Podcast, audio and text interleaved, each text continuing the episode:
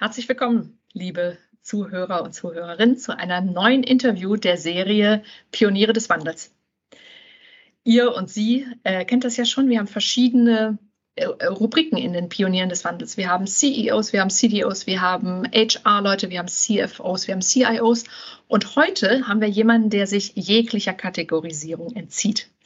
Mit bei uns ist nämlich äh, Gero Hesse, früher auch im HR tätig, inzwischen ähm, Geschäftsführer von Territory Embrace und damit ähm, weiter und vor allem ähm, Publizist, kann man das sagen, des Saatkorn Podcasts, der sich sehr stark damit beschäftigt, wie HR im 21. Jahrhundert eigentlich gestaltet sein muss, um die äh, Bewegungen, um die Entwicklungen der aktuellen Wirtschaft wirklich mit zu begleiten. Habe ich das einigermaßen richtig gesagt, Gero? Ja, das ist eine schöne Anmoderation, liebe Katja. Erstmal danke für die Einladung. Ich freue mich, dass ich heute dabei sein darf, aber das trifft schon so ziemlich, würde ich sagen. Sehr gut, sehr gut. Wir kennen uns jetzt schon so ein bisschen länger. Deswegen habe ich äh, versäumt, es nachzuschauen, aber ich bin froh, dass ich es noch richtig im Kopf hatte. ähm, Im Wesentlichen geht es bei diesem Gespräch um ein Leidenschaftsthema von uns beiden, nämlich um das Gründen von einer, um das Ergründen von einer Frage, dass wir ja zunehmend sehen und spätestens seit dem Jahr 2020, wie zentral HR für das Funktionieren von Unternehmen in diesen dynamischen Zeiten ist. Und gleichzeitig habe ich manchmal den Eindruck, dass diese Verantwortung außerhalb jetzt des immanenten Troubleshootings nicht ganz so gern oder nicht ganz so voll wahrgenommen wird. Also konkret fällt mir zum Beispiel auf, dass der Gestaltungswille, der, das Pack an oft nicht so stark ausgeprägt ist und das obwohl HR ja für die Transformation und die Zukunftsfähigkeit von Unternehmen jeden Tag wichtiger wird. Lass uns gleich mal einsteigen. Teilst du diese Meinung? Und du kannst natürlich auch gerne widersprechen. Ja, also die, die Meinung, die teile ich äh, sehr. Ähm, das ist ein Grund mit, warum ich ähm, mich da halt mit meinem Blog und Podcast betätige in diesen Themenfeldern. Ähm, aber ich glaube, wenn man herausfinden will, warum das so ist, und das wäre ja sozusagen die, die, also wir sagen jetzt erstmal, wir teilen das beide so, aber mhm. warum ist das so? Das ist wahrscheinlich die spannende Frage und dann nachgelagert, was kann man denn eigentlich vielleicht ähm, da ändern? Aber zum, zum ersten Teil der ja. Frage. Ich glaube, man muss einfach mal schauen, wie ähm, die Wirtschaft, sagen wir mal, in Deutschland in den letzten Jahrzehnten so funktioniert hat. Und da stark aus einer Personalperspektive drauf geschaut, da muss man erstmal sagen, dass das, was wir gerade erleben, also der demografische Wandel, äh, die Digitalisierung, dass das vor 40, 50 Jahren natürlich überhaupt gar keine relevanten Themen waren. Und mhm. das, was daraus resultiert, also der Druck auf dem Arbeitsmarkt, dass man ein attraktiver Arbeitgeber sein muss, dass Recruiting und Retention zu wirklich geschäftskritischen Themen werden, das war damals halt nicht der Fall. Warum? Weil äh, die Versorgung von Unternehmen mit Arbeitskräften einfach kein großes Problem, keine große Herausforderung dargestellt hat. Wir hatten eigentlich immer, ähm, seit, dem, seit dem Zweiten Weltkrieg kann man sagen, wir hatten eigentlich immer Arbeitgebermärkte, wo die Arbeitgeber im Grunde genommen bestimmen konnten, äh, wo es langläuft, weil die Nachfrage halt bei den Arbeitnehmern lag und das Angebot bei den Arbeitgebern. Und ja, da gab es halt ähm, sehr, sehr viele Nachfrage auf dem Markt. Und ich glaube, dass äh, die ganze HR-Rolle, wie sie dann entstanden ist, halt eher verwaltend, eher administrativ, eher sicherstellen, dass juristisch alles äh, glatt läuft in den Unternehmen, dass das sich einfach aus dem Markt so heraus ergeben hat. Also es war gar nicht der Anspruch, da weiter mitzugestalten, sondern es ging eher darum, die rechtlichen Rahmenbedingungen sicherzustellen, mhm. sicherzustellen, dass die Gehälter ordentlich äh, gezahlt wurden, äh, dass die entsprechenden Tools und Prozesse da drin waren. Und das war die Rolle von Arbeitsdirektoren äh, und ja, ich sag mal ruhig Arbeitsdirektoren. Genau, ich deswegen lache ich gerade so, weil ja zurück, ne? Ja, ja, nee, aber das ist aber genau dieser Begriff, an dem es ja auch so haftet. Ja, aber schau dir auch das äh, Betriebsverfassungsgesetz an und die ja. rechtlichen Rahmenbedingungen, mit denen Betriebsräte so agieren müssen, heutzutage mhm. ja gar nicht mehr zeitgemäß sind. Also das sind alles Reliquien eigentlich aus einer Zeit, die vorbei ist. Ehrlicherweise schon länger vorbei, nur fängt man jetzt erst an, das wirklich zu spüren. Also dieser Tipping Point, was die Demografie angeht, der hat 2019 stattgefunden in Deutschland. Seitdem ist es so, dass wir eine abnehmende Erwerbsbevölkerung haben, erst äh, homöopathisch, dann in den nächsten Jahren aber zunehmend äh, stärker sich bemerkbar machend. Und das ist zeitgleich mit Corona gekommen, 2020, so dass äh, ich glaube, das haben viele gar nicht wahrgenommen, dass genau das passiert ist. Und jetzt wachen wir auf aus einer Corona-Schockstarre. Ich rede jetzt so von, von ungefähr September 2020. Mhm. Stellen fest, huch, ähm, der Arbeitsmarkt entwickelt sich in eine Richtung, wie man das gar nicht für möglich gehalten hätte. Also wirtschaftlich läuft es ja nicht so total astrein. Es läuft auch schlecht in Deutschland, aber ähm, äh, die Wirtschaftsprognosen, was das Wirtschaftswachstum angeht und so weiter, sind ja alle schon wieder ein bisschen zurückgeschraubt worden. Wenn man sich aber die Stellenmärkte anschaut, dann sieht man absolut einen anderen Effekt. Also der Arbeitsmarkt hat sich da so ein bisschen entkoppelt und beileibe auch nicht mehr nur bei den typischen Zielgruppen, ich sage mal Top-Talente, die international mhm. nachgefragt werden, wo sich die Berater wie McKinsey oder BCG mhm. drauf bedient haben, die waren immer schon heiß begehrt äh, und ITler natürlich auch. Also dieser, dieser Fachkräftemangel, der war da schon lange sichtbar. Nur wir bewegen uns gerade von einem Fachkräftemangel zu einem Arbeitskraftmangel. Wir erleben mhm. den Mangel inzwischen in Positionen auch im Blue-Collar-Bereich, also im Logistikbereich, Beispiel ganz dramatisch, äh, was da besucht wird, auch äh, bei Lkw-Fahrern und so weiter. Also ich kann jetzt ganz viele Berufsgruppen mhm. zählen. Ähm, wir erleben halt einfach diesen Paradigmenwechsel, dass wir aus Arbeitgebermärkten uns zu Arbeitnehmerinnenmärkten wandeln. Und jetzt zurück zu der eigentlichen Frage, da konnte ich jetzt Danke. eh nicht reden. genau, ich wollte gerade den Bogen wieder ziehen. Genau. Warum ist das äh, äh, dann jetzt so, dass äh, HRlerInnen vielleicht in Teilen oder in der breiten Masse noch nicht so ähm, sofort vorangehen, wie man sich wünschen würde, weil sie jahrelang beruflich anders sozialisiert wurden. Also das zu verstehen ist das eine. Und ich glaube, wir haben weniger ein Erkenntnisproblem als ein Umsetzungsproblem. Ja. Weil, also, ne, ich glaube, verstanden hat das inzwischen jeder, aber das jetzt auch umzusetzen, das ist die große Herausforderung. Ich höre mal auf zu reden. Nö, alles gut, alles gut. Das war ja alles richtig und spannend. Aber äh, du hast mir auch schon wieder die äh, Brücke gebaut zur nächsten Frage. Äh, kein Erkenntnisproblem, sondern ein Umsetzungsproblem, sagst du. Ich würde ein bisschen in einem, also hätten wir äh, mehr Zeit, äh, würde ich wahrscheinlich auch nochmal an dem Erkenntnisproblem ein bisschen rum äh, diskutieren. Aber gehen wir mal davon aus, es ist ein Umsetzungsproblem. Ähm, das heißt, ähm, es muss eine Rollenneudefinition geschaffen werden, die auch mit Leben gefüllt wird. Mhm. Ähm, wunderbar, du hast schon genickt. Ähm, das heißt aber auch, es braucht Aktivität und äh, Initiative von beiden Seiten. Von Seiten der Unternehmen genauso wie von Seiten der äh, in HR-Funktionen Arbeitenden. Was muss denn von Seiten der Unternehmen, um mal da anzufangen, was muss von Seiten der Unternehmen äh, geleistet werden, um HR eine stärkere Rolle in der Transformation ähm, einzuräumen? Also meine Antwort darauf, die ist ganz simpel. Die Geschäftsleitung, also die Top-Geschäftsleitung, ja. CEO, die CEO eines Unternehmens muss wirklich sagen, ähm, dieses Themenfeld HR im Sinne von Recruiting, gewinne ich die richtigen MitarbeiterInnen und Retention, halte ich diese auch, das ist absolut business critical. Das ist nicht irgendwie so ein nice-to-have-Thema, wie es jahrelang behandelt wurde. Ne? Employer, mhm. ja, können wir ja mal machen, wenn wir ein gutes Geschäftsjahr hatten, dann geben wir auch mal äh, drei Promille Budget in, in, das Thema rein. Das ist es halt nicht. Mhm. Es ist, glaube ich, wirklich auf den Top 3. Und das muss man erkennen und dann entsprechend auch den Raum schaffen, da entsprechend gestalten zu können. Das bedeutet, das entsprechend mit Budget zu hinterlegen, mit einer mhm. Erwartung zu hinterlegen, mit einem klaren Auftrag zu hinterlegen. Und das ist, glaube ich, das, was man von der Unternehmensseite erwarten kann. Also mhm. wirklich das klare Bekenntnis dazu. Das ist nicht ein Thema, was ein Recruiter drei Ebenen tiefer lösen kann oder eine Recruiter. Das muss ganz oben gelöst werden von der Art und Weise, wie ernst das Thema genommen.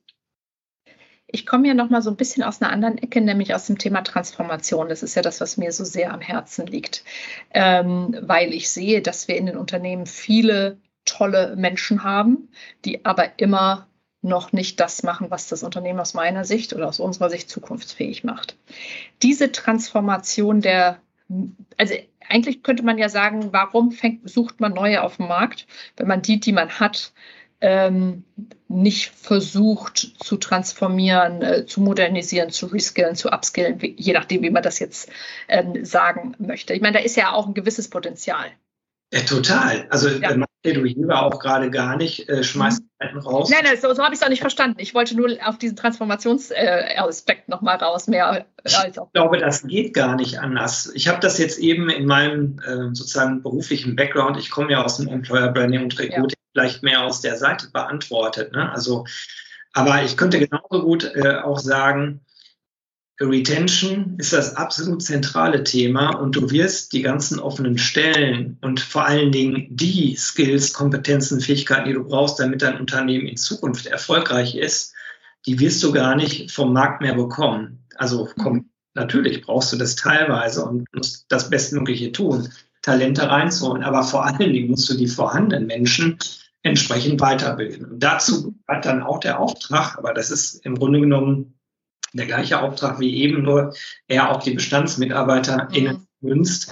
Der Auftrag, bitte HR, finde heraus, welche Skills, Fähigkeiten und Kompetenzen haben wir denn überhaupt an Bord und welche brauchen wir in Zukunft und welche Lücke gilt es da zu überbrücken. Und dafür brauche ich auch die richtigen Angebote in der Weiterbildung, in entsprechenden Tools und Systemen, in Anreizsystemen, mhm. dann auch ähm, äh, wirklich diese Informationen abzugeben. Ne? Das eine ist, man, man führt irgendwie so ein Lernsystem ein.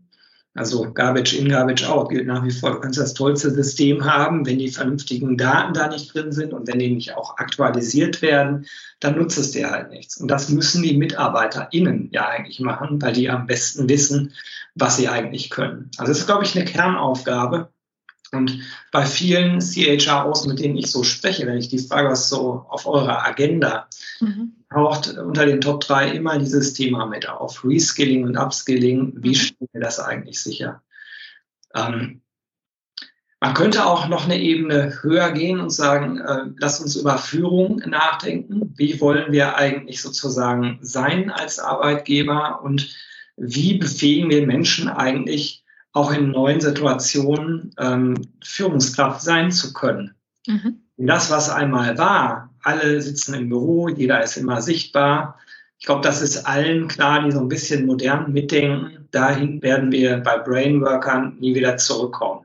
Mhm. Wir werden immer in hybriden Arbeitssituationen sein. Das ist auch ein ganz wichtiger Auftrag, sicherzustellen, dass der Klebstoff einer Organisation nicht verloren geht. Ich rede jetzt von Unternehmenskultur, sondern dass man die weiter mitentwickelt. Ja an den neuen Gegebenheiten sozusagen entlang äh, weiterentwickelt. Und das ist mhm. in meinen Augen auch ein Riesenauftrag da an der Stelle.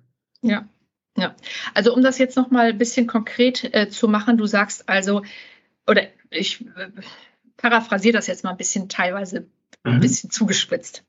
Du sagst also, CEOs und andere Top-Management-Mitarbeiter müssen endlich verstehen, dass es ein äh, Arbeitskräftemarkt ist und kein Arbeitgebermarkt. Ja. Äh, dementsprechend HR-freie Hand geben. Zum einen, um das Recruiting wirklich als Top-1-Priorität äh, anzusehen und zum zweiten auch das die Weiterentwicklung, sagen wir es mal so, als Überbegriff der bestehenden Kräfte als, ähm, als ebenfalls Top 1 Prio. Ja, also zwei Top 1 Prioritäten ist eigentlich ein bisschen widersinnig, aber okay.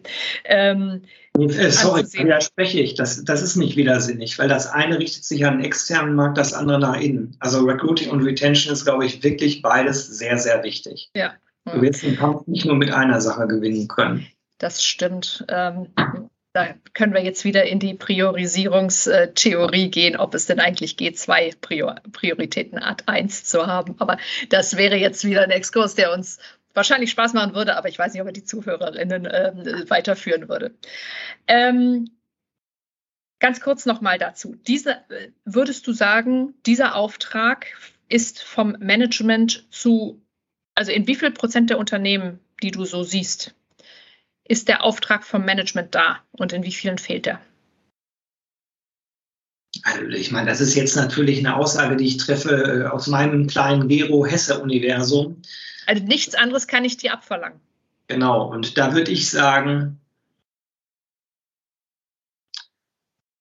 bei 70 Prozent ist es noch nicht da und bei 30 Prozent ist es da. Also bei viel zu wenigen ist es, glaube ich, in der Ernsthaftigkeit und in der Dramatik, die dahinter steht, noch nicht so stark erkannt. Mhm. Okay. Aber das ist ja nur die eine Seite. Genau, ich wollte jetzt gerade auf die andere Seite. Ja. Ähm, schauen wir mal auf die 30 Prozent, wo der Auftrag da ist. Wie viel, bei wie viel Prozent dieser 30 Prozent fällt der Auftrag auf fruchtbaren Boden?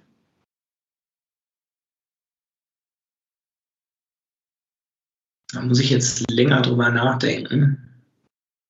Du brauchst es auch nicht mathematisch auszurechnen. Wir setzen jetzt 30 Prozent gleich 100 Prozent. Naja, ich hätte jetzt gesagt, äh, dass es wahrscheinlich so 60, 70 Prozent dieser 30 Prozent auf fruchtbaren Boden fällt. Das heißt, äh, das heißt aber dann auch, dass die HRlerInnen weiter sind als die CEOs. In dem Fall glaube ich das, weil die einfach an diesen Themen Recruiting und Retention näher dran sind. Allerdings, das jetzt sozusagen auf die Gesamtmenge wieder zu übertragen, da wäre ich ein bisschen vorsichtig. Meine These ist nämlich auch, dass die Unternehmen, die etwas fortschrittlicher, progressiver unterwegs sind, äh, das sind sie ja nicht nur an einer Stelle. In der okay. Regel haben die Geschäftsleitung, die halt schon anders denkt. Und deswegen der Rückschluss jetzt, dann, äh, dann sind die HRler ja weiter als die anderen. Das würde ich so nicht teilen. In der breiten Masse schon gar nicht. Weil mhm. wenn wir auf die andere Seite kommen, dann würde ich sagen, wir haben vielleicht, vielleicht war das zu positiv eben zu sagen, wir haben kein Erkenntnisproblem mehr. Aber ich glaube, wir haben ein nehmen wir mal an, das wäre so äh, wirklich, wie ich es eben gesagt habe, dieses Umsetzungsproblem ist gigantisch. Und das ist aber auch so, dass sich viele dahinter verstecken in der HR-Szene. Ja, also darauf wollte ich jetzt gerade drauf hinauskommen. Ja. Ja, äh, es gibt also noch äh, ein relativ großes Umsetzungsproblem in der Annahme dieser Rolle, wenn sie einem denn dann auf dem Silbertablett serviert werden würde. Woran liegt das? Wie stellt sich das dar? Das, ich glaube, die, die Ursachen dafür habe ich eben schon versucht zu erklären. Andere mhm. berufliche Sozialisierung, ähm, ob, ob, Arbeitsdirektorinnen, äh, die ja juristisch geprägt sind für die heutigen Zeiten, die besten Kompetenzen mitbringen, um als CHRO vorwegzugehen in Zeiten der Digitalisierung, würde ich ein dickes Fragezeichen hintermachen. Ja. Ja, gut, also das, das stimmt, das hatten wir eingangs gesagt. Ich möchte aber gerne auf einen Punkt hinaus, den man irgendwie anpacken kann weil die äh, Volljuristin äh, wird jetzt nicht umschulen und Psychologie machen, falls ihr das überhaupt was hilft. Das ist ähm, ja eine Frage der Prioritäten. Ne? Mhm. Also ich glaube, dass du dann, also jetzt auf der HR-Seite sind und nehmen wir an, du bist verantwortlich dafür und du hast erkannt, aha, der Markt ändert sich, die Technologisierung nimmt rasant zu, spielt eine immer größere Rolle. Da muss ich ja zumindest die Rücküberlegung haben, was heißt das dann für meinen Verantwortungsbereich, wenn ich so eine Rolle habe. Ja? Also klar ist, Digitalisierung spielt eine größere Rolle. Also brauche ich wohl Leute, die sich damit sehr gut auskennen und übertragen können, was heißt es dann für eine Organisation. Mhm. Welche Tools, welche Prozesse, ähm, welche Systeme muss ich eigentlich einsetzen und welche Sprache muss ich eigentlich auch verstehen, um das machen zu können. Ich glaube, das spielt eine sehr große Rolle. Dann das Thema das, was früher immer so einfach war, wird auf einmal ganz schwierig. Stichwort Arbeitnehmermärkte. Mhm. Ich muss eine andere Art von Kommunikation fahren. Also in der Tat, das Thema Kultur, das Thema Employer Brand, in diesem Verständnis, ne, welches Werteverständnis haben wir eigentlich hier in diesem Unternehmen? Was wollen wir nach außen tragen? Und gleichzeitig, was muss die äh, Stammbelegschaft auch spüren? Also ich kann nicht irgendein Bild nach außen tragen, was mit der Realität nichts zu tun hat. Das ja. heißt, am besten fange ich erstmal innen an mhm. und äh, versuche da eine Transformation voranzubringen. Hin zu Organisationsprinzipien. Wie ist eigentlich die Organisation aufgebaut? Ermöglicht sie eigentlich agiles Arbeiten? Muss ich vielleicht ganz anders äh, auch mit der Ablauforganisation überlegen, ähm, wie wir unser Unternehmen bauen, oder beziehungsweise ist ja nicht so, dass da, dass man im Sandkasten sitzt und baut was Neues, sondern wie entwickeln wir das eigentlich weiter? Das sind, glaube ich, die zentralen Themen, an die man da wirklich ran muss. Und das sind natürlich dann, da schließt sich wieder der Kreis zu dem, was du anfangs sagtest, genau die Themen, wo sich die äh, volljuristische Arbeitsdirektorin auch nicht so zu Hause fühlt. Das ist meine These. Ich will jetzt nicht alle Juristen durch den Kakao ziehen. Nein, nein, ich wollte gerade sagen, also äh, nur weil wir die jetzt gerade so als Persona im Raum haben. Ja. Ähm, ich meine das jetzt auch gar nicht persönlich, aber ich meine, ich bin ja selber Volljuristin, also von daher. Ähm, aber das haben wir natürlich nicht gelernt. Ja, ich glaube halt, entscheidend ist der Mindset. Ne? Also was, äh, wenn ich die, wenn ich sozusagen eine Erkenntnisanalyse mache und sage, okay, das sind die Probleme, dann muss ich entsprechend auch handeln. Und ich kann mich nicht dahinter wegducken, dass es ein bestimmtes Regelwerk gibt in einer Organisation. Ala, das haben wir ja immer schon so gemacht.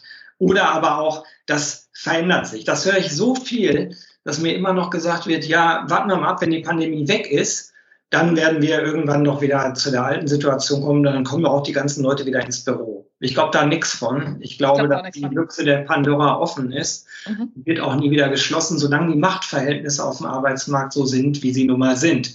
Ja. Jede äh, äh Studie, die ich zu dem Thema kenne, bezogen auf Deutschland, die besagt, mindestens bis 2030 werden wir nicht nur diese Situation haben, sondern wir werden eine deutliche Verschärfung dieser Situation haben. Also da muss ich dann schon anfangen, Dinge wirklich zu ändern. Ja, ja. Ähm, aber jetzt noch mal ganz konkret zum Abschluss. Was wäre dein Appell an die äh, Verantwortlichen äh, in der HR-Funktion, um eben äh, stärker die Transformation zu prägen und mit zu begleiten und vorwärts zu treiben auch? Ja, zeigt, dass ihr die Problematik verstanden habt in der Vielschichtigkeit. Wir haben ja gerade nur einige Facetten herausgreifen können in diesem kurzen Gespräch und beansprucht euren Tisch äh, bei den Top-Entscheidern. Also, also den Platz mutig, am Tisch. Ja, geht mutig voran und sagt, so sehe ich die, die Zukunft unserer Firma aus einer HR-Perspektive. Mhm. Und das sind die Ableitungen, die daraus getroffen, die ich mit meinem Team daraus getroffen habe. Wir sollten das und das und das tun und nicht darauf warten, dass man von irgendwem einen Auftrag bekommt, mhm. mach das mal, sondern wirklich proaktiv rausgehen. Ja. ja, das kann ich nur unterstreichen. Ich finde das Bild schön, was du sagst, äh, den Platz am Tisch der Top-Entscheider reklamieren, aber dann auch was mitbringen zum Abendessen. Absolut. Und ja. äh, sozusagen auch auf die Gefahr hin, dass das Essen dem einen oder anderen nicht schmeckt. Ja, und auch auf die Gefahr hin, dass man eben erstmal am Anfang vielleicht ein bisschen kleinere Brötchen backt. Das sieht viel gut in unseren Analogien heute. Ja gut, aber, aber ja, ich glaube, nur so kann das funktionieren. Super. Ganz herzlichen Dank, lieber Gero. Ähm, eine Ermutigung an alle in der HR-Funktion Arbeitenden, sich auch zum Thema Transformation und Strategie Gedanken zu machen und sich einzubringen. Und auf der anderen Seite eine Aufforderung an das Top-Management, wenn nicht schon geschehen, die HR-Funktion ernst zu nehmen in ihre und auch aufzufordern, genau diese Beiträge zu bringen. Absolut. Die Zeit äh, war noch nie besser als jetzt für progressiv denkende HRlerInnen, würde ich sagen. Absolut. Was für ein wunderschönes Schlusswort. Vielen Dank. Sehr gerne, hat Spaß gemacht. Ja, mir auch.